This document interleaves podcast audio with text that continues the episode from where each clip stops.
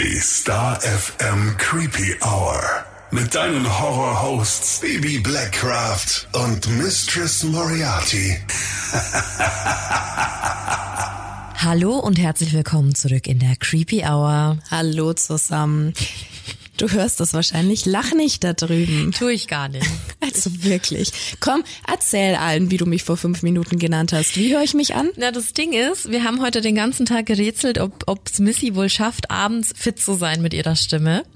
Und äh, ich dachte mir noch vorher so, na ja, geht eigentlich. Und dann habe ich die Kopfhörer aufgesetzt im, im Podcast-Setting. Und dann meinte ich so, du hörst dich an wie ein Papagei auf Crack. Mhm. Ähm, also wirklich jetzt richtig schlimm erwischt mit der Stimme, ne? Keine Ahnung, es war heute früh, ich bin aufgestanden und auf einmal hatte ich gar keine Stimme. Nach einer Stunde kam sie dann wieder. Ich wollte das ja ganz elegant umschiffen und einfach ignorieren. Aber es war heute auch on air schon sehr amüsant, weil gefühlt jeder zweite Hörer meinte, na, warst du gestern feiern? Hast du gesoffen? Und ich so, nein, ich war ganz brav. Gibt auch noch andere Gründe, warum man heiser sein kann. Ne? Ja, ähm, ja. es tut mir sehr leid, falls es sich heute nicht ganz so schön anhört ich gebe mein Bestes. Genau, und wenn es gar nicht mehr geht, dann ähm, kriegen wir das auch irgendwie hin, ne? Also yes. schön das Stimmchen schonen. Okay, dann würde ich sagen, let's go.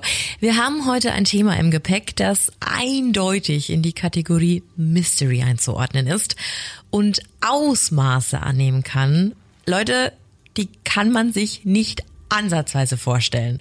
Ein Thema, das uns auch recherchetechnisch echt vor ein paar Herausforderungen gestellt hat. Aber here we are. Die Rede ist, wie du im Titel schon gelesen hast, von Missing 411.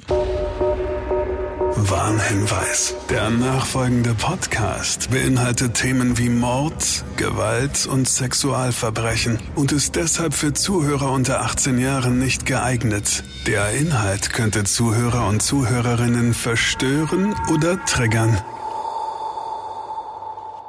Missing 411. Wenn du davon noch gar nichts gehört hast, dann geht's dir wahrscheinlich wie ein paar anderen. Solltest du nach diesem Thema nämlich die Suchmaschinen dieser Welt befragen, dann wirst du erstmal von einer Flut an Buchempfehlungen, Einträgen in Foren und hitzigen Diskussionen erschlagen. Warum das so ist, erklären wir dir später auch noch, aber jetzt erstmal alles in Ruhe und von Anfang an. 2012 brachte ein Mann namens David Polides ein Buch heraus. Es sollte das erste einer ganzen Reihe sein und trug den Titel Missing 411, Eastern United States, Unexplained Disappearance of North Americans that have never been solved. In diesem Buch hat sich David Politis mit dem mysteriösen Verschwinden von Menschen in Nationalparks der Vereinigten Staaten sowie in Kanada beschäftigt. Der Grund dafür war ein Gespräch in 2009 im Yosemite National Park. Hier müssen wir ja bereits ein bisschen ausholen und dir David Politis mal genauer vorstellen. Der ist nämlich kein Journalist oder Autor im klassischen Sinne. Er hat aus einem anderen Grund angefangen, solche Fälle zu schreiben. Polides ist ein Absolvent der University of San Francisco und ehemaliger Polizist mit über 20 Jahren Erfahrung im Bereich Ermittlungen und Detektivarbeit. Er hat sich vor Missing 411 auch schon mit Bigfoot beschäftigt, aber dazu später mehr. Als er 2009 für eine Recherche eben im besagten Nationalpark unterwegs war, wurde er von zwei Parkrangern angesprochen, die ihn bereits den ganzen Tag verfolgt hatten. Und was die Polides erzählten, sollte sozusagen der Startschuss für Missing 411 sein. Die Ranger erklärten ihm nämlich, dass sie bereits zuvor in verschiedenen Nationalparks gearbeitet hätten, aber dass das, was hier vor Ort passierte, äußerst seltsam war. Sie berichteten von überdurchschnittlich vielen vermissten Personen und dem Desinteresse des Parkservice. Also niemand fragte nach, warum oder wieso Menschen dort verschwanden. Es wurde einfach so hingenommen. Um zu sehen, ob an diesen Informationen etwas dran war oder ob sich die Parkranger nur einen Scherz mit ihm erlaubten, ließ Politis seine Kontakte zu ehemaligen Kollegen spielen. Und die Aussagen der Männer schienen sich zu bestätigen, denn es gab auffällig viele Vermisstenfälle in diesem Nationalpark. Noch auffälliger war es aber, dass der Park nichts davon veröffentlichte. Und auch auf Anfrage hieß es, es gäbe keinerlei Infos oder Listen vermisster Personen im Park. Ein wirklich seltsames Verhalten. Also nahm David Politis ab diesem Zeitpunkt seine eigenen Ermittlungen auf. In einem Interview aus 2022, das man auf YouTube findet, erklärt er, wie er nach den ersten Erkenntnissen weitergemacht hatte. Er fing zum Beispiel an, sich bestimmte vermissten Fälle anzusehen. Er startete damit, sich die Geschichten hinter den Personen anzunehmen und die Akten bei den örtlichen Polizeistationen anzufordern. Denn vermisst gemeldet wurden die Personen ja schon, nur der Park selbst hatte angeblich keine Akten dazu.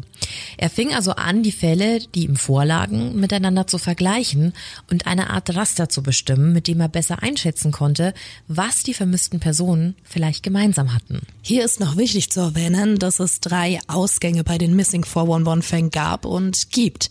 Zum einen die Fälle der Vermissten, die bis heute vermisst werden, also nie wieder aufgetaucht sind. Dann die Fälle, in denen Personen lebend, aber mit Gedächtnislücken wiedergefunden wurden. Und dann eben noch die Fälle, in denen man Personen nur noch tot auffinden konnte. Hier ist der Fundort oft mehr als ungewöhnlich und nicht nachvollziehbar.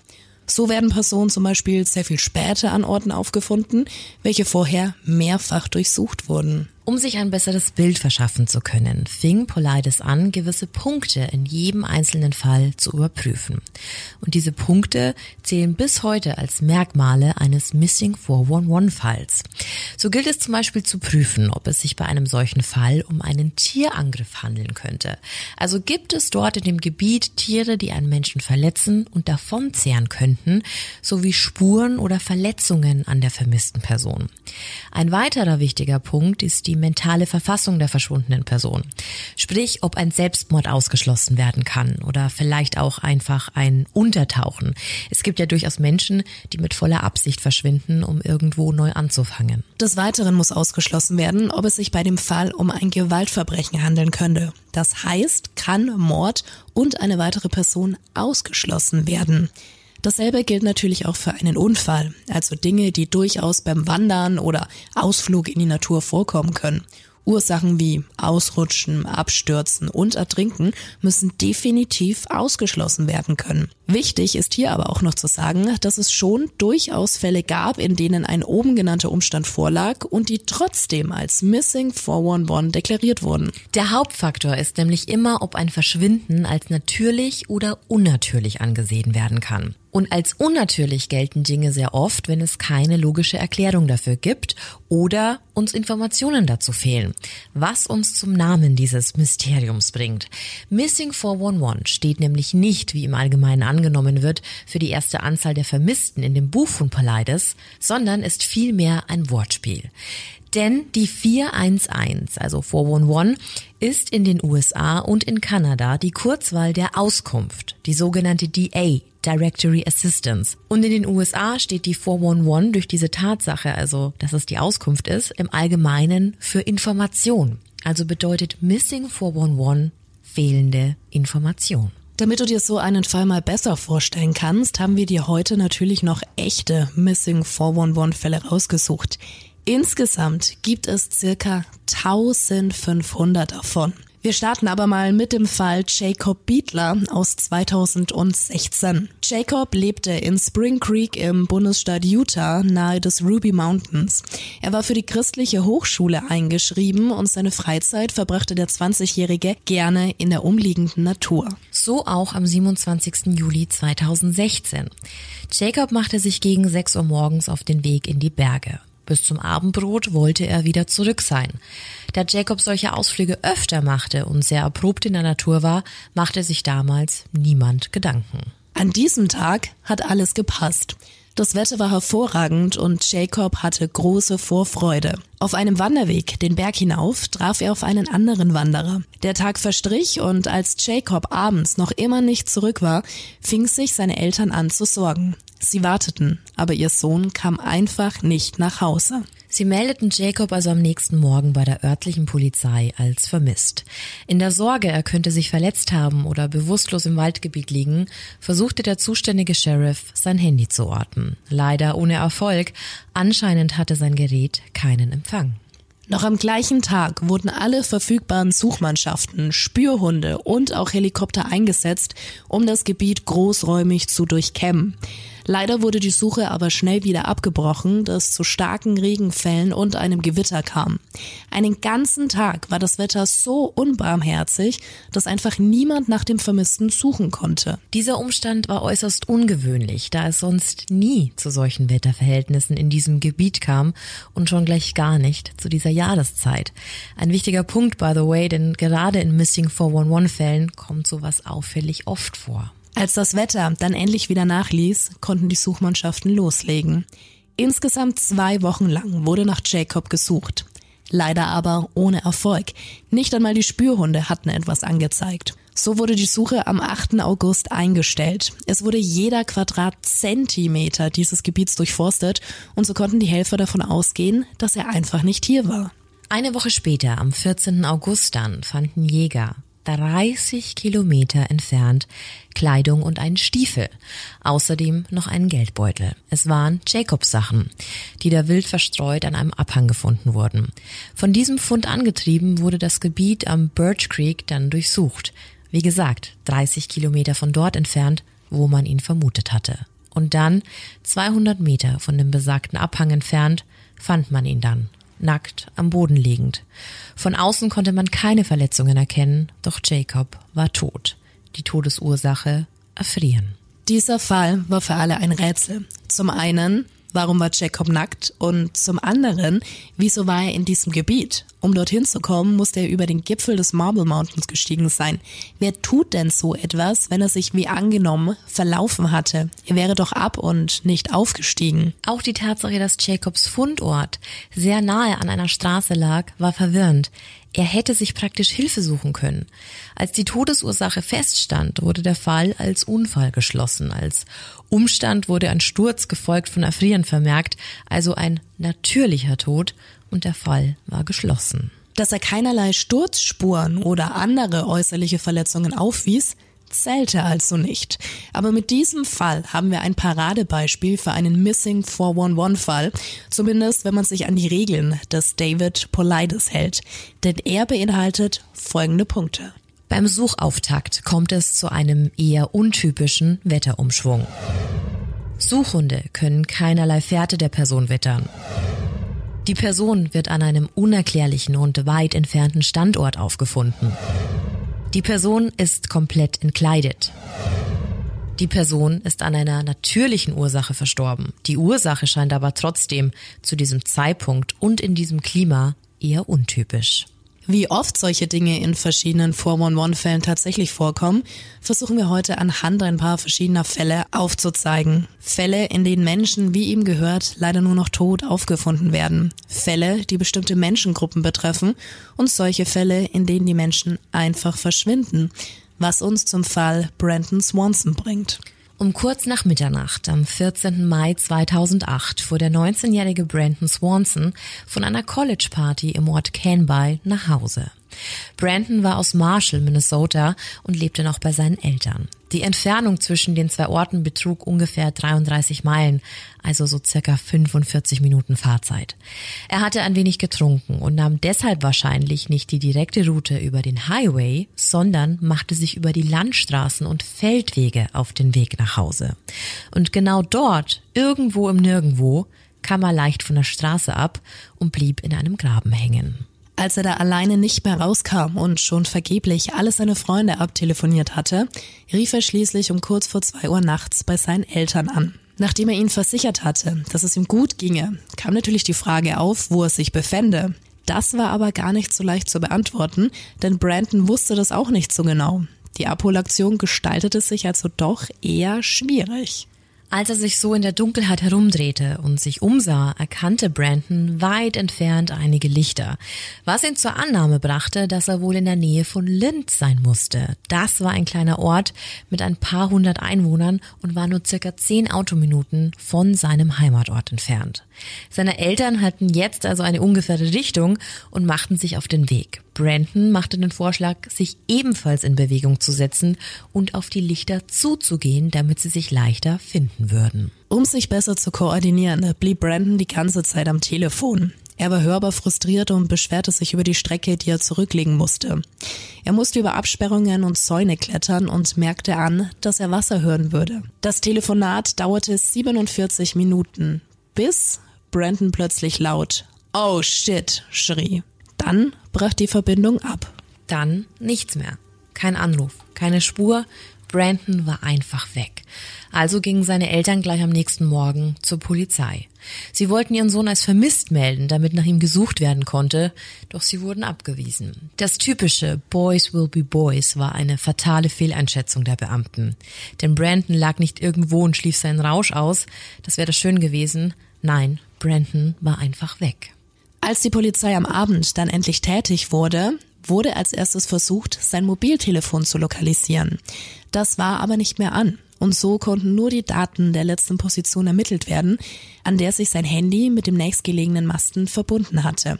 Und dieser Mast war nahe von Minneota, ein kleines Kaff nur 18 Meilen von seinem Standpunkt, also dem Ort der Party entfernt. Sein Auto selbst wurde dann 5,8 Meilen weiter in der Nähe des Ortes Taunton gefunden. Brandon hielt also wahrscheinlich Taunton für Lind und Taunton lag aber in der Richtung, aus der er gekommen war und somit komplett in der falschen Richtung. Zwischen dem Ort, an dem er war und dem Ort, wo er dachte, dass er sei, lagen tatsächlich gute 20 Meilen. Kein Wunder also, dass ihn seine Eltern nicht gefunden hatten. Anhand des Autos versuchte man dann, die Spuren von Brandon zu verfolgen. Spürhunde konnten zwar zwei Fährten aufnehmen, doch die hörten dann plötzlich auf. Eine an einer alten verlassenen Farm und die andere Spur führte in den Yellow Medicine River. Die Vermutung, dass er in den Fluss gefallen war, lag also nahe. Vielleicht hatte er auch deswegen noch Oh shit gerufen. Auch die Suche im Wasser war erfolglos. Obwohl alles mit Booten und Tauchern abgesucht und auch Gitter installiert wurden, um eine mögliche Leiche abzufangen, gab es keine Hinweise auf Brandon. Bis heute lassen die Swansons jede Nacht ihr Terrassenlicht brennen, für den unwahrscheinlichen Fall, dass ihr Sohn doch noch den Weg nach Hause findet. In diesem Fall war es zwar kein Nationalpark, aber eine sehr ländliche und abgelegene Gegend. Doch auch hier gibt es natürlich Anzeichen. Denn man muss dazu sagen, wir stellen heute nur Fälle vor, die Polides als solche eingestuft hat. In diesem Fall ist es bis heute ein Mensch, der unter wirklich mysteriösen Umständen verschwunden ist. Er war so viel weiter von dem vermuteten Ort entfernt, als er dachte, und auch die Lichter bleiben ein Rätsel. Was hat er da genau gesehen und warum sagte er, oh shit? Denn wenn er ins Wasser gefallen wäre, hätte man das dann nicht eindeutig platschen gehört? Ich fand deine Anmerkung ganz spannend dazu, Bibi, weil du meintest ja, dich erinnert dieser Fall mehr und mehr an den Smiley-Face-Killer-Fall als an den, ja, Missing 411. Dazu würde ich dann gerne später nochmal mit dir sprechen. Aber davor haben wir noch ein paar andere Fälle, die wir dir unbedingt erzählen wollen. Wir haben ja vorher auch Menschen angesprochen, die Gruppen zugeordnet werden können, also eine Art Zielgruppe. Und die ist bei Missing 411-Fällen besonders tragisch, denn die Rede ist unter anderem auch von Kindern. Polides ist übrigens auch der Meinung, dass es auch viel zu oft beeinträchtigte und gehandicapte Kinder trifft, als dass es sich hierbei um einen Zufall handeln könnte. Aber sehen wir uns die Missing 411-Fälle, in denen Kinder involviert waren, mal genauer an. Da gäbe es zum Beispiel den Fall der zweijährigen Lynn Marie Hillier. Sie verschwand im Juli 1986 am Horn Lake in Parksville. Das ist ein See mit großem Waldgebiet und liegt in British Columbia in Kanada. Lynn war mit ihren Eltern und Großeltern dort, um Urlaub zu machen. Die Familie hatte dort ein kleines abgelegenes Ferienhaus und wollte ein paar schöne Tage in der Natur verbringen. Als Lynn dann am 24.07. nach draußen zum Spielen ging, war sie plötzlich spurlos verschwunden. Die Familie reagierte umgehend und als sie die Zweijährige nicht sofort in der Umgebung fanden, verständigten sie die Behörden. Eine groß angelegte Suchaktion startete, schließlich konnte das Mädchen ja nicht dort sein. Spürhunde, sogenannte Man-Trailer, wurden eingesetzt, doch konnten keinerlei Witterung der Kleinen aufnehmen. Auch Flugzeuge mit Wärmesensoren fanden keine brauchbaren Hinweise. Trotz der vielen Helfer und einer Belohnung von 25.000 Dollar gab es keine einzige Spur von Lynn. Die Familie ging davon aus, dass sie jemand entführt hätte, denn wie weit weg hätte so ein zweijähriges Kind denn schon laufen können? Vier Wochen später und fünf Kilometer von dem Ferienhaus der Hilliers entfernt fanden dann zwei Jäger die kleine Lynn. Sie lag tot an einem steilen Abhang. Der Obduktion zufolge soll sie bereits zwei bis drei Tage nach ihrem Verschwinden auf natürliche Weise verstorben sein. Also sprich nicht durch Fremdeinwirkung, wenn überhaupt hatte es nur mit der rauen Natur und Umgebung zu tun. Also ich persönlich finde es nicht so normal, dass eine Zweijährige so weit läuft und dann noch einen steinigen und steilen Abhang hochkommt, ohne nach hinten umzukippen, wie Kinder das eben so oft tun. Ein ganz, ganz tragischer Fall und der wohl schlimmste Ausgang in diesen Fällen. Zum Glück muss es aber nicht immer so ausgehen. Das zeigt der Fall der eineinhalbjährigen Colleen Tortillo. Sie verschwand am 3. Juli 1988 in Wisconsin in einer ländlichen Siedlung namens Kashina. Am Abend des besagten Tages bemerkten die Eltern von Colleen, dass ihre Kleine nicht mehr im Haus war. Ein Umstand, der natürlich sofort schiere Panik auslöste. Sie suchten das ganze Haus nach ihrer Tochter ab, aber Colleen war verschwunden. Sie vermuteten also, dass Colleen nach draußen gekrabbelt bzw. getapst sein musste. Da ihr Kind lediglich mit einer Windel und einer Mütze bekleidet war, war diese Situation umso gefährlicher, da es nachts trotz des Sommermonats doch sehr kalt werden konnte. Nachdem ihre eigene Suche misslang, schalteten sie dann die Polizei ein und um circa 22 Uhr suchten mehrere hundert Leute das Waldgebiet rund um das Haus der Familie ab. Die ganze Nacht über hatte man gesucht allerdings ohne Erfolg. Bis dann am nächsten Tag ein Sheriff einen Waldweg entlang fuhr, der ungefähr zwei Kilometer vom Haus der Familie entfernt war und bereits durchkämmt worden war. Als der Sheriff da so entlang fuhr, bemerkte er plötzlich etwas am Straßenrand liegen. Es war die komplett nackte und zerkratzte Colleen, aber sie war am Leben. Was ihr passiert war, warum sie so zerkratzt war und wie sie die nächtliche Kälte überleben konnte, konnte das Kleinkind nicht sagen, da sie noch nicht sprechen konnte. Es ist schwer für alle Anzeichen Fälle zu finden, die man hier vortragen kann, aber es gibt wirklich hunderte Kinderfälle und insgesamt über 1500 Missing 411 Fälle. Was auffällig ist, ist die Tatsache, dass es hier oft bei Suchaktionen zu Wetterveränderungen kam, wie wir es ja vorhin schon im ersten Fall angesprochen hatten. Der Umstand, dass viele der Vermissten nackt gefunden wurden, ist auch so eine komische Sache. Aber wir haben uns auch noch einen Fall eines Kindes rausgesucht, welches etwas über sein Verschwinden erzählen konnte nämlich die sechsjährige Haley Sieger. Sie war im April 2001 mit ihren Großeltern in Newtown County, Arkansas, auf einem Wanderausflug im Ozark National Forest unterwegs. Und so wie es mit Kindern manchmal ist, war Haley, als sie nicht dahin durfte, wo sie hin wollte, unleidlich. Zu heiß, zu weit, zu hungrig, um weiterzugehen. Und genau aus diesem Grund ließ sie sich immer wieder zurückfallen und setzte sich an einem Punkt sogar einfach auf einen Stein und weigerte sich weiterzugehen. Als sich die Großeltern dann entschlossen voranzugehen, um Haley so zu motivieren, auch mitzukommen, richteten sie ihren Blick also nach vorne und drehten ihr den Rücken zu. Als sie sich dann wieder umdrehten, konnten sie Haley nicht mehr sehen. Sie vermuteten sie hinter einem Busch oder Felsen, doch Haley war weg. Fast zwei Stunden lang haben sie nach ihrer Enkelin gesucht, doch keine Spur von der Sechsjährigen.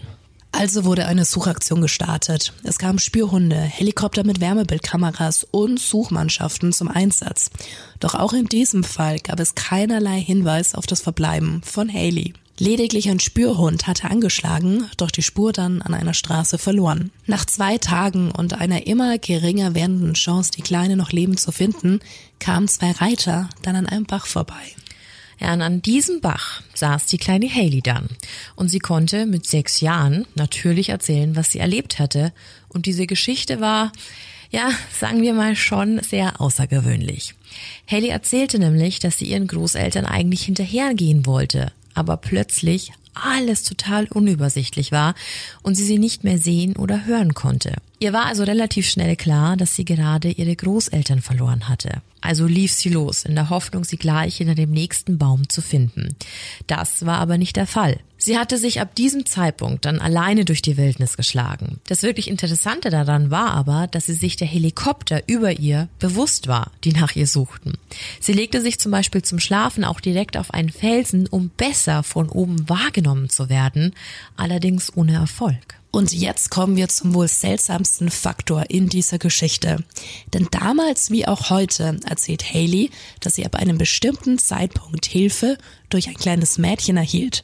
Ein Mädchen, das ihr half, einen Weg zum Wasser zu finden und die ihr Gesellschaft leistete. Ein wichtiger Punkt, denn Haley sagt bis heute, dass sie dieses Mädchen namens Alicia dabei half, ruhig zu bleiben. Als die Reiter dann an die Stelle kamen, verschwand Alicia und Haley bezeichnet sie bis heute noch immer als imaginäre Freundin und will diese Sichtung auch gar nicht zuordnen. Sie weiß nicht, was es war und findet es lustig, was es für Spekulationen im Internet dazu gibt über ihre Geschichte. Da gibt's von Schutzengel bis Alien alle möglichen Überlegungen. Und Haley erzählt darüber in einem YouTube-Video. Das Video heißt 19 Years Later. Missing Child Haley Sager tells her story.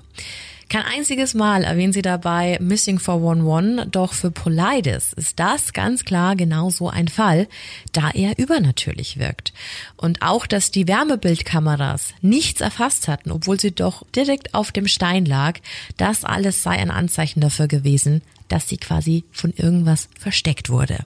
Er machte auch darauf aufmerksam, dass eine Vierjährige 23 Jahre zuvor genau dort, an diesem Spot, wo Haley verloren gegangen ist, umgebracht wurde und dass es da sehr wohl einen Zusammenhang geben könnte. Du siehst also, es ist in diesen Fällen immer ein Hin und Her zwischen rationaler Erklärung und doch sehr außergewöhnlichen Umständen. Es könnte ja auch sein, dass sich die Kleine in so einer Extremsituation dieses Mädchen wirklich nur eingebildet hat, um eben besser mit der Lage klarzukommen. Wir sind beide auch der Meinung, dass sich unter den ganzen Fällen bestimmt auch in Anführungszeichen normale, wenn nicht weniger tragische Ereignisse befinden. Absolut. Ja, und zwischendrin wollen wir dir jetzt auch mal ein paar weitere Facts rund um Pelides verraten. Denn wie anfangs schon erwähnt, ist dieser jetzt nicht durch Missing 411 in die mystischen Gefilde gekommen. Nein, der hat bereits weit vor dem mysteriösen Verschwinden von Menschen in, sagen wir mal, ja, übernatürlichen Bereichen geforscht. Stichwort Bigfoot.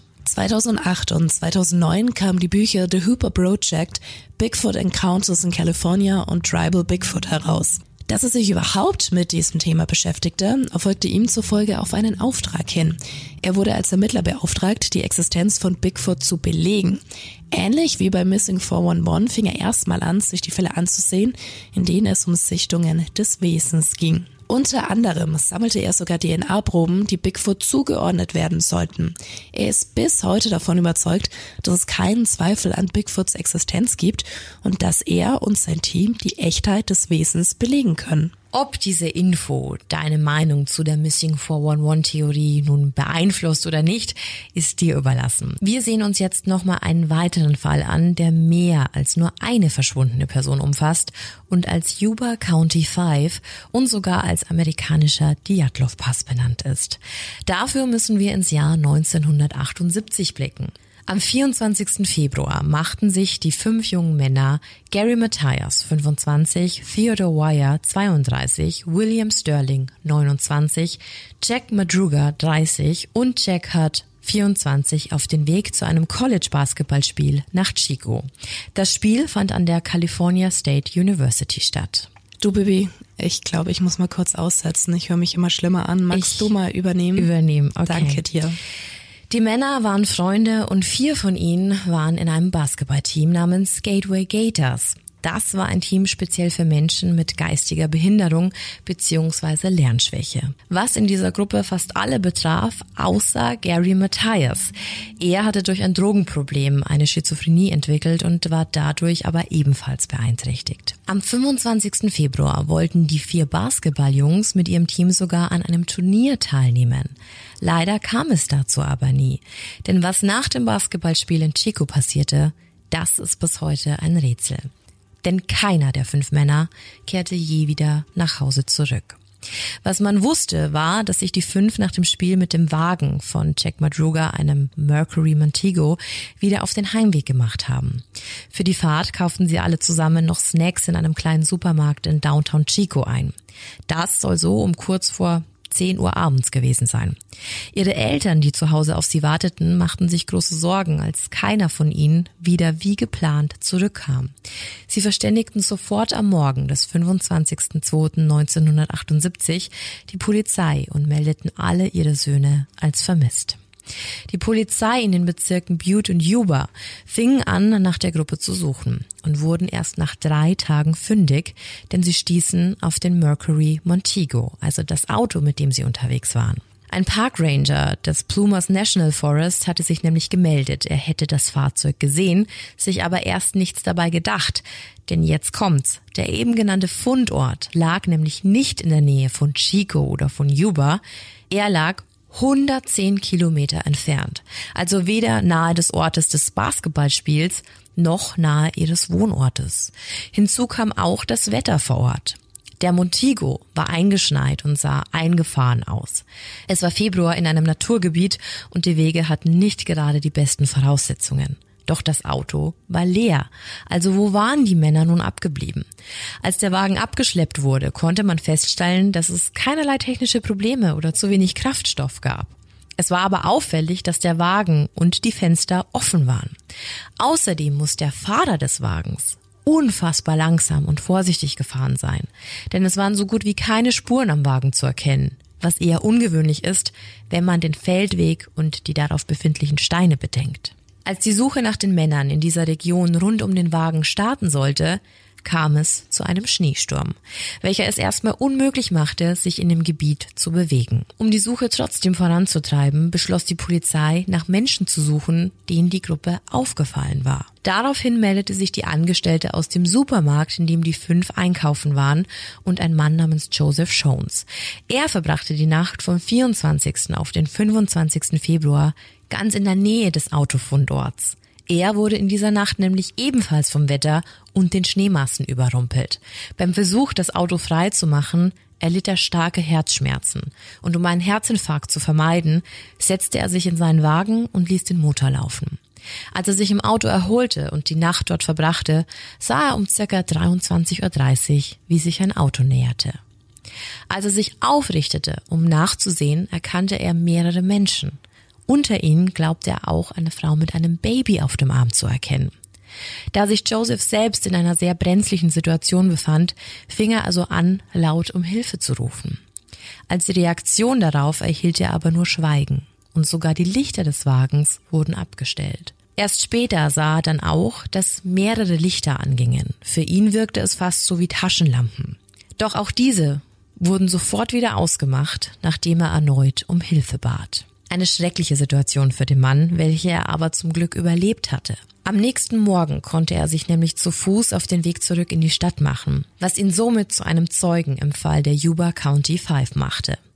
Er machte zuerst Angaben, dass es sich bei dem Auto in der Nacht um einen Pickup-Truck gehandelt habe. Allerdings war er sich dann doch nicht mehr so sicher, da es ihm zu diesem Zeitpunkt sehr schlecht ging. Er meinte, dass dieses Auto, welche Marke es auch immer war, zuerst hinter ihm parkte, dann aber auf dem Weg weiterfuhr. Als Joseph am nächsten Tag endlich Hilfe fand und man ihn zurück zu seinem Auto brachte, bemerkte er den Montego, der ungefähr da zu stehen scheinte, wo er die Gruppe in der Dunkelheit vermutete. Ob es nun aber die fünf waren oder die erst später, als Joseph schlief, dorthin kamen, ist unklar.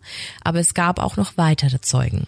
Eine Frau, die in einem kleinen Laden in Brownsville arbeitete. Brownsville liegt circa 30 Meilen vom Fundort des Wagens, also nicht gerade um die Ecke. Die Frau erzählte, dass sie vier der fünf am 26. Februar, also zwei Tage nach dem Verschwinden, in ihrem Shop gesehen hätte. Sie kamen eindeutig in einem roten Pickup-Truck, was zu der ersten Einschätzung von Joseph passen würde. Aber woher kam dieser Pickup-Truck? Und warum fuhren die Jungs ihn? Angeblich fielen die Männer der Frau auf. Hugh und Sterling sollen nach ihrer Aussage in der Telefonzelle vor dem Laden gewesen sein, während Wire und Madruga in dem Laden Essen und Trinken kauften. Matthias war ihrer Aussage nicht dabei. Da es einen Truck gab, der den Jungs nicht zugeordnet werden konnte und einer aus der sehr loyalen Gruppe fehlte, ging die Polizei von mindestens einer weiteren unbekannten Person aus, die mit den Männern wohl etwas vorhatte. Es vergingen Wochen und Monate ohne jede Spur oder Hinweise auf den Verbleib der Männer. Bis zum 4. Juni. Eine Gruppe Biker fuhr durch ein abgelegenes Waldgebiet, circa 20 Kilometer vom Fundort des Autos und kam an einer verwaisten Hütte an. Eine Scheibe dieser Hütte war eingeschlagen und als die Männer sich Zutritt verschafften, fanden sie eine Leiche. Es war die Leiche von Theodore Wire. Er war in acht Bettlaken gewickelt. Von Kopf bis Fuß war er darin eingehüllt. Seine Todesursache wurde nach der Obduktion als eine Kombination aus Verhungern, Blutvergiftung und Erfrieren eingestuft. Auf diesen schrecklichen Fund hin wurde dann das Areal durchsucht und bereits am nächsten Tag wurden die Überreste von Madruga und Sterling gefunden. Sie waren zwölf Meilen vom Auto entfernt. Als Todesursache der draußen gefundenen Männer wurde eine sogenannte Hypothermie festgestellt, also sprich, sie sind erfroren. Zwei Tage später, am 7. Juni, fand dann ausgerechnet der Vater von Jacute die Überreste und Kleidung seines Sohnes unter einem Busch. Auch er soll erfroren sein. Vier der Männer waren also tot, doch von Gary Matthias fehlte weiterhin jede Spur. Am Fundort von Wire, also in dieser Hütte, wurden einige seiner Wertgegenstände gefunden. Was allerdings fehlte, waren seine Lederschuhe. Anstatt seiner fand man aber die Turnschuhe von Gary Matthias.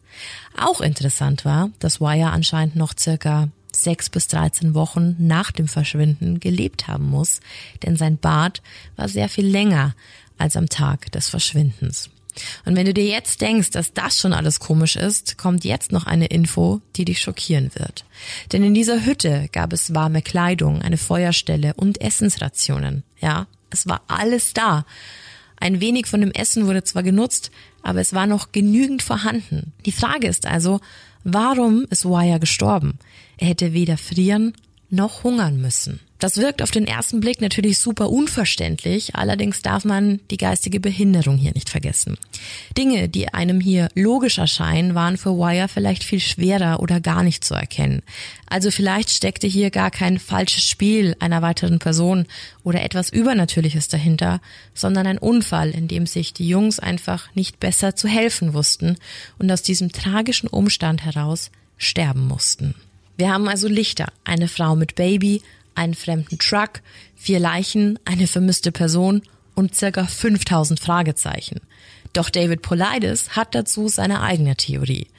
Er rückt in einem YouTube-Video ganz klar Gary Matthias ins Licht, denn er war der einzige der fünf mit einem einigermaßen klaren Verstand, der die Führung hätte übernehmen können. Und genau diese Person war nun weg. Seine Schuhe waren in der Hütte und die schicken Lederschuhe von Wire fehlten.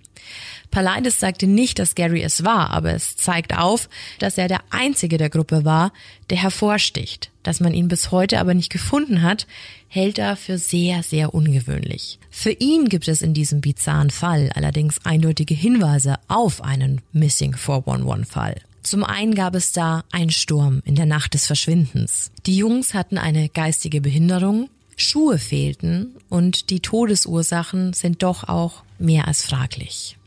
Ja, was meinst du dazu, Missy? Kannst du wieder reden? Ja, es geht einigermaßen. ich gebe mein Bestes. Ich glaube auch, dass es ein 411-Fall ist. Sehr seltsam. Sehr, sehr seltsam. Ja, ich finde allein die Tatsache mit den Wetterveränderungen immer so auffällig. Was ja auch ein Merkmal ist, wie wir es vorhin mhm. schon angesprochen hatten. Was denkst du, was die Lichter waren? Ich dachte mir immer, dass es wäre, er hat ja gemeint, es ist noch ein Auto an ihm vorbeigefahren. Mhm. Und ich dachte immer, wenn ein Pickup wirklich mit involviert war, vielleicht war ja der Pickup vor dem Montigo gestanden, also dass zwei Autos hinter ihm standen, die er ja nicht sehen konnte in seinem Zustand. Und ein Pickup ist ja größer, also mhm. der würde ja die Sicht auf den Montigo dahinter mhm. versperren. Und vielleicht ist dann der Pickup einfach weitergefahren. Und aber dann ist die Frage, wer war die Frau mit dem Baby? Es ist schwierig einzuschätzen, ob das alles realistisch und nachvollziehbar ist. warum hatten sie alle keine Schuhe?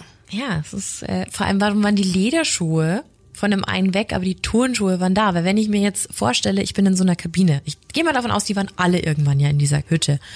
Es macht ja einfach keinen Sinn, die Lederschuhe anzuziehen, um dann einen längeren Marsch vor sich zu haben, wenn man vorher Turnschuhe anhatte.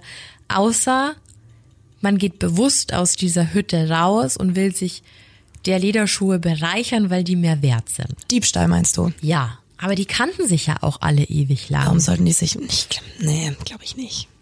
Es ist halt auch die Frage, bei Schizophrenie, der hat ja keine Tabletten mehr genommen, ob das vielleicht irgendwie ausschlaggebend war. Aber ich find's, ich find's wirklich, ich find's wirklich einen krassen Fall. Fünf Leute auf einmal. Und auch, dass der jetzt so geschickt war und sich jetzt so lange verstecken hätte können, der wäre doch irgendwo wieder aufgetaucht. Und auch wieder diese große Distanz. Richtig groß. Bei der Recherche war es echt wie in einem Rabbit Hole, also von Fall zu Fall und noch einem Fall. Und auch immer die Frage, passt genau dieser jetzt in unsere heutige Folge? Denn wir wissen jetzt, denke ich, alle, was an diesen Fällen so seltsam ist und überschneidend ist. Aber was ist jetzt die unausgesprochene Vermutung dahinter? Sind es Regierungsexperimente, Aliens, was Übernatürliches oder Sekten? Also es gibt ja hunderttausend Vermutungen. Aber es ist doch so, dass Menschen so weite Strecken zurücklegen. Gerade Kinder, das lässt doch die Vermutung zu, dass etwas sie schnell dorthin bringt. Also fliegt, fährt, teleportiert, wer weiß. Ja. Es klingt immer ein bisschen seltsam, über solche Dinge zu spekulieren. Aber ist das denn bei jemandem, der an Bigfoot geforscht hat und sich seiner Existenz sicher ist, so unwahrscheinlich? Also es liegt ja immer an einem selbst, was man glauben mhm, möchte. Absolut. Ja, und genau aus diesem Grund haben wir uns auch noch einen Fall rausgesucht, der vielleicht, ja, der wahrscheinlich bizarrste von allen. Und der nochmal erklärt, warum man hinter Missing 411 dann doch mehr vermuten könnte als einfach nur Zufall und Unglück. Die Rede ist vom Missing 411 Fall Henry McCabe aus dem Jahr 2015. Henry war am Abend des 6. Septembers des besagten Jahres mit Freunden in einem Club in Spring Lake Park unterwegs. Es war der Tag vor Labor Day und es herrschte eine ausgelassene Stimmung. Da Henry und ein weiterer Freund gut angetrunken waren, beschloss Henry, seinen Geldbeutel an einen der Freunde weiterzugeben, um ihn somit nicht zu verlieren. Später am Abend wurde ihm dann auch noch sein Schlüssel von einem seiner Freunde, nämlich William Kennedy, abgenommen, damit Henry unter keinen Umständen auf die Idee kommen könnte, betrunken selbst nach Hause zu fahren. Als sich der Abend dann dem Ende neigte, wollte William Kennedy Henry nach Hause bringen. Und um circa zwei Uhr wurde Henry dann angeblich von seinem Freund auch in der Nähe einer Tankstelle abgesetzt. Laut Aussage des Freundes geschah das auf Henrys ausdrücklichen Wunsch hin. Was dann passierte, ist unklar. Fakt ist aber, dass seine Frau Karine um 2.28 Uhr einen Anruf von Henry empfing. Sie war zu diesem Zeitpunkt mit ihren und Henrys Kinder in Kalifornien. Als sie nicht abhebte, ging der Anruf auf die Voicemail über. Und was da zu hören war, ist gelinde gesagt verstörend. Deswegen hier jetzt die Warnung. Wir haben uns dazu entschlossen, die ganze zweiminütige Audio einzuspielen. Also sollte dir das zu krass sein, einfach die zwei Minuten vorspulen. Für alle anderen jetzt die Voicemail von Henry.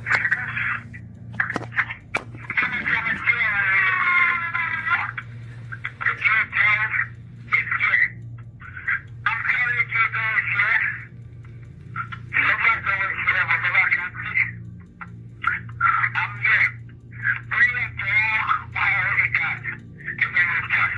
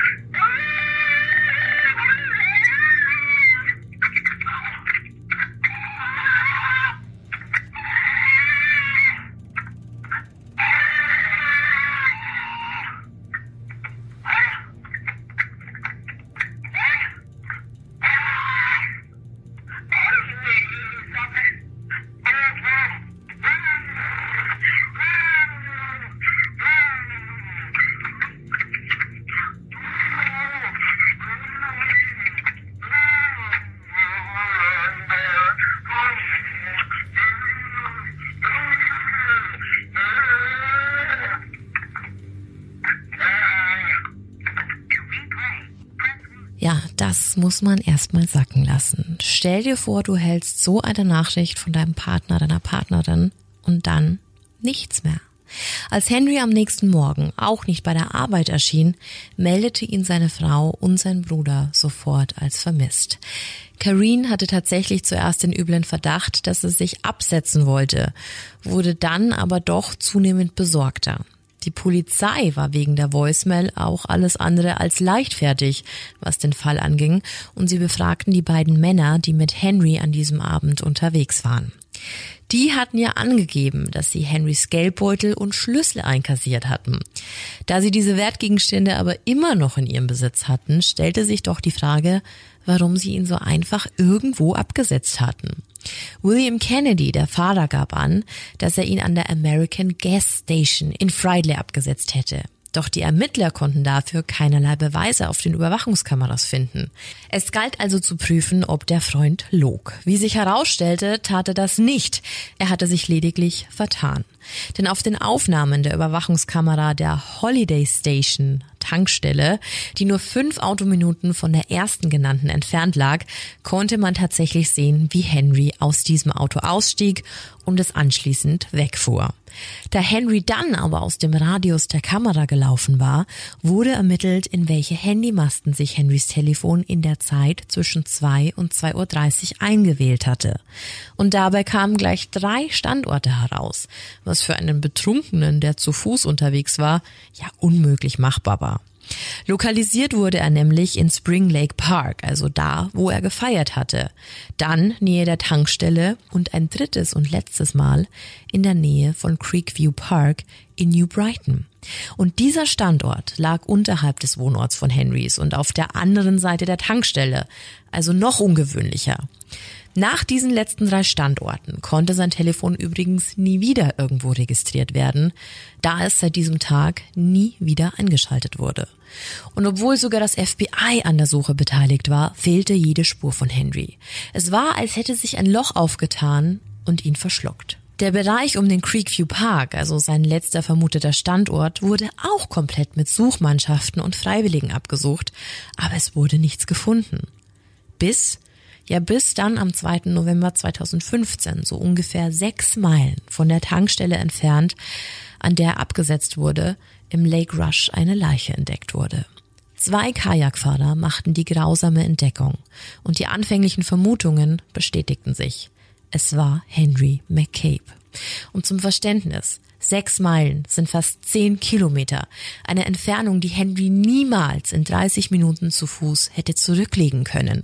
Für so eine Strecke brauchen fitte und erwachsene Männer im Schnitt 150 Minuten. Und laut Obduktion gab es keine Schussverletzung. Das war aber auch schon das Einzige, was man feststellen konnte. Die Todesursache konnte nicht definiert werden, da der Leichnam angeblich bereits zu stark verwest war. Polides hat in einem Interview auf YouTube mal geäußert, dass er sich durchaus vorstellen könnte, dass McCabe unter dem Einfluss von GHB stand. Und diese Droge kennen wir auch schon bereits von den Smiley-Face-Killer-Fällen. Bei einer zu hohen Dosis ist man fast unfähig, sich zu bewegen und wurde da in vielen Leichen gefunden. Und auch das lasse ich jetzt mal ganz kurz sacken, um mal zu rekapitulieren, was in diesem Fall jetzt eigentlich alles passieren hätte können diese Aufnahme, die hat's echt in sich, ne?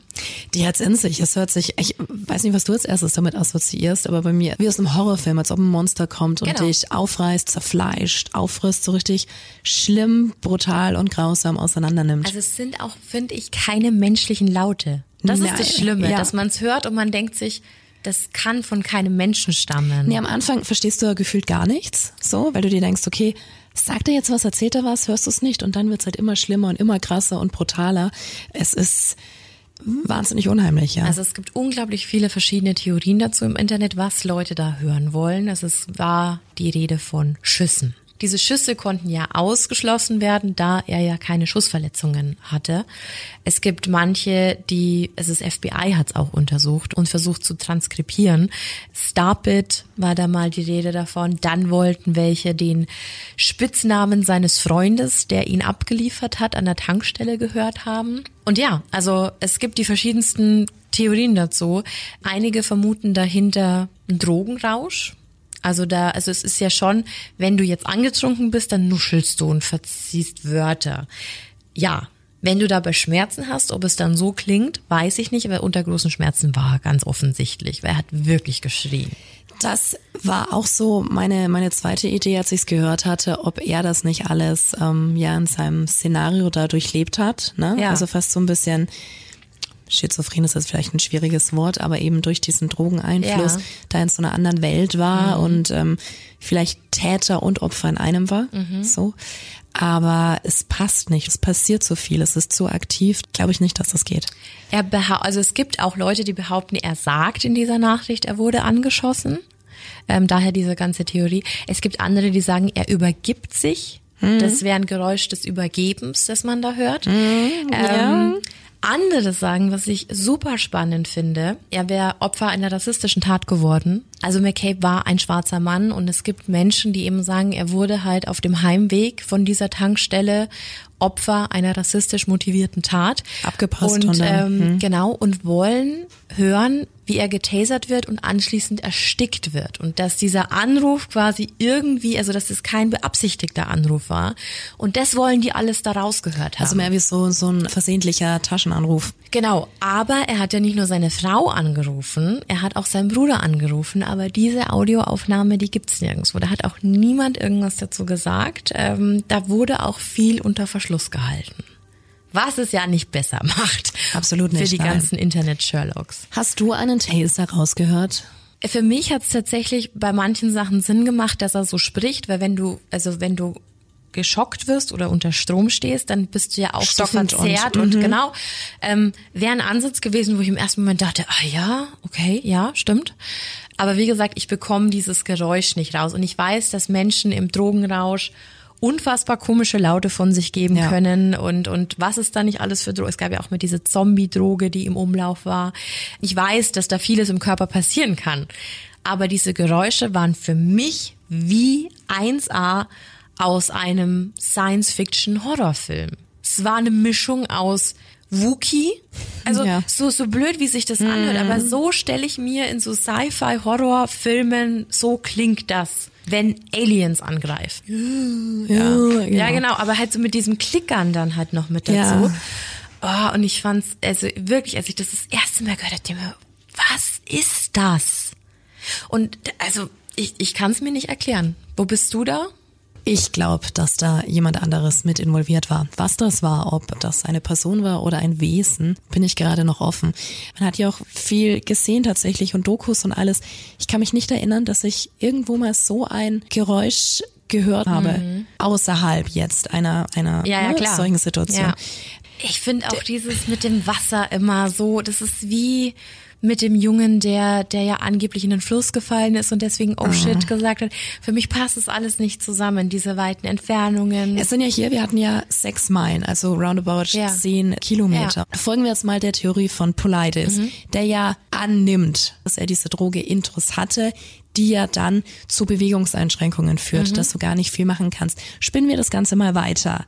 Hätte er die Drogen selbst genommen oder hätte die ihn jemand ins Getränk getan. ins Getränk getan oder anderweitig zugeführt? Wenn wir jetzt der Annahme sind, dann müsste man da davon ausgehen, dass der schon betäubt war, also sagen wir mal betäubt, und ist an dieser Tankstelle ausgestiegen. Das heißt, es hätte ja schon alles wirken müssen. Dann hätte er in nächstes Auto steigen müssen, um laut der Pinks an den Masten überhaupt in diesen 30 Minuten da überall gewesen zu sein. Und warum wäre man dann mit ihm rumgefahren? Das passt alles nicht. Wie gesagt, also diese zwei Fälle sind für mich Smiley Face Killer Theorie und äh, Missing 411. Das kommt für mich aus einem Guss. Und warum hat ihn sein Freund nicht direkt zu Hause abgeliefert? Angeblich, weil er was zu essen haben wollte. Und äh, wie gesagt, auf Henrys Wunsch hin.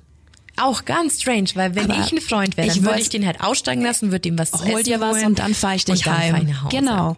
Aber und es er ist hatte doch auch keinen. Geldbeutel und er hatte keinen Schlüssel.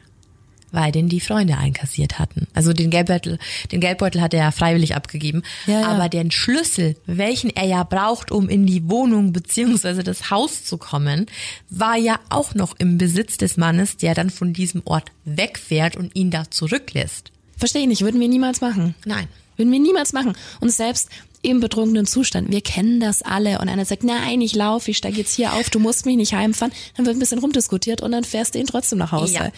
Also das ist schon. Es passt alles nicht zusammen. Es mhm. passt einfach nicht zusammen. Also ich verstehe, woher das alles kommt, ne?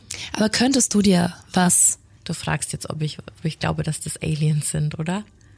Denn Aliens oder muss es was anderes sein? Also es ist ja, glaube ich, immer, bei dieser Theorie ist es so unausgesprochen, ist es die Regierung? Also gibt es einen Grund, warum Leute da verschwinden und die Regierung nicht will, dass man das weiß? Gibt es einen übernatürlichen Faktor oder gibt es Aliens? Weil was anderes, come on. Also dafür ist es zu fortgeschritten in diesem ganzen mystischen Bereich. Und ich bin dann tatsächlich mehr bei der Alien-Theorie es gibt ja, wie gesagt, so viele Fälle. Wir haben uns so viel angeguckt, so viel angeschaut und es passiert ganz viel in der Wüste und dann gibt's dann Absperrgebiet von, von der Regierung. Also da, da kommt so viel zusammen, dass bei mir sich diese, dass sich bei mir dieses Wort Alien immer mehr oder ist ja egal, ob die jetzt aus der Erde kommen, also aus dem Meer, aus der Erde oder vom Himmel, oben, ja. aber quasi eine Lebensform, die uns überlegen ist. Könntest du dir vorstellen, dass das auch ein Alien, wenn wir es mal so betiteln wollen, bei dem sechsjährigen Mädchen war? Darüber habe ich mir auch Gedanken gemacht. Also ich finde bei diesem Fall der Sechsjährigen ja super krass, dass ihr das ja bewusst war. Also ich finde, bei solchen, solchen Fällen ist es ja immer so, du recherchierst und du findest diesen Zeitungsartikel. Und dann suchst du dir noch einen Artikel und noch einen Artikel, bis sich das alles zu einem Bild ergibt und du weißt, dass diese Informationen wahrscheinlich sehr wahr sind. So. Und jetzt gibt's aber bei diesen Missing 411 Fällen mehrere Leute, die als Kind verschwunden sind, wieder aufgetaucht sind, die jetzt darüber berichten. Und keiner von denen spricht über Missing 411. Also zumindest nicht die, die ich gefunden habe. Einer ist nämlich auch ähm, Produzent, Regisseur in die Richtung geworden. Und die andere, eben Haley, sagt eben auch, naja, ich habe dieses Mädchen gesehen, aber ob das jetzt aus ihrer Fantasie entsprungen ist, um mit dieser Situation besser klarzukommen. Sie will es ja selber gar nicht Möchte benennen. ich nicht festlegen. Ja, finde ich aber auch völlig okay. Total, aber auch, dass sie dieses Phänomen Missing 411 gar nicht anspricht, denke ich mir auch so, warum eigentlich nicht? Mhm. Also es ist, man findet ja hinter jedem Verhalten, hinter jeder Aussage, ne, das ist die, die Macht der Verschwörungstheorie, findet man ja irgendwas. Aber es ist sehr spannend, dass diese Menschen ja darüber erzählen, wie das war. Und dass sie sagt, für sie war diese, diese Person, dieses Kind real. Die haben sich Witze erzählt, die haben Spiele gespielt, sie hat ihr gesagt, wo sie hinsteigen soll, damit sie nicht abrutscht. Ob das jetzt einfach ein Coping-Mechanismus war, um, um in der Natur nicht komplett verloren zu gehen, sei mal dahingestellt, aber dann ist ja dann immer noch die Frage, die hat Sand in die Luft geschmissen und sich auf Vorsprünge gelegt. Da gab's Wärmebildsensoren bei den Helikoptern und niemand hat sie gesehen. Schon niemand? strange, ja. Wenn man da drüber fliegt und sie nimmt's wahr, dass die da drüber fliegen? Also ich finde das halt alles, das in meinem, mit meinem Kopf erzeugt das so Bilder, so imaginäre Schutzschilder. Und weißt du, wie ich meine? So ein bisschen, genau, wenn, wenn du denkst, es ist, es ist durchsichtig ja, und dann genau. so ein genau. bisschen flackert, ne? Genau. Und dann ist die Frage, ja. war es dann wirklich was Übernatürliches, dass sie schützen wollte vor dem, was da gekommen wäre? Oder war es schon das Wesen, das ja vielleicht ein Gestaltenwandler war? Vielleicht war das ja dieses Wesen, das dafür verantwortlich ist und vielleicht ist es ja nicht immer scheiße zu den Leuten. Vielleicht gibt's ja da eine Selektion, vielleicht werden Kinder anders behandelt als Erwachsene, vielleicht hat man mit denen was vor und die verschwinden gar nicht. Also offensichtlich nicht in allen Fällen, weil es ja leider auch tote Kinder gab. Genau. Aber in, und woher im Fall der Sechsjährigen ja, die Kratzer würden schon wieder eher zur, zur Aufnahme passen, ne? Genau, sowas stellt man sich da vor. Aber dann wüssten die ja eigentlich, also irgendwie stellt man sich dann ohne da jetzt pietätlos zu wirken, aber dass man sonst außer, also dass man äußerlich so unversehrt wirkt. Nur ein paar Kratzer. Passt nicht zu dem, was man da hört. Nee, das klingt nach Fleisch, Blut, Fressen. Genau. Spannend. Es ja. ist ein super, also wie gesagt, wir haben da echt die Büchse der Pandora geöffnet, als wir dieses Thema bewusst ausgewählt haben. Ähm, wir wussten, dass es nicht einfach wird, aber dass es so, so krass ist und ein Fall den nächsten jagt. Wahnsinn. Hier auch nochmal ein großes Dankeschön an dich, Bibi, weil du saßt wirklich Wochen, Wochen an diesem Skript und hast immer wieder was hinzugefügt und immer wieder geschaut und ähm, vielen Dank dafür. Das ist un unfassbar. Also auch, ja, ähm, Hut ab, Sehr meine gerne. Liebe, Hut Dankeschön. ab. Das waren also viele Fälle, viele Beispiele, aber schaffen wir es jetzt, dieses Mysterium nochmal zusammenzufassen?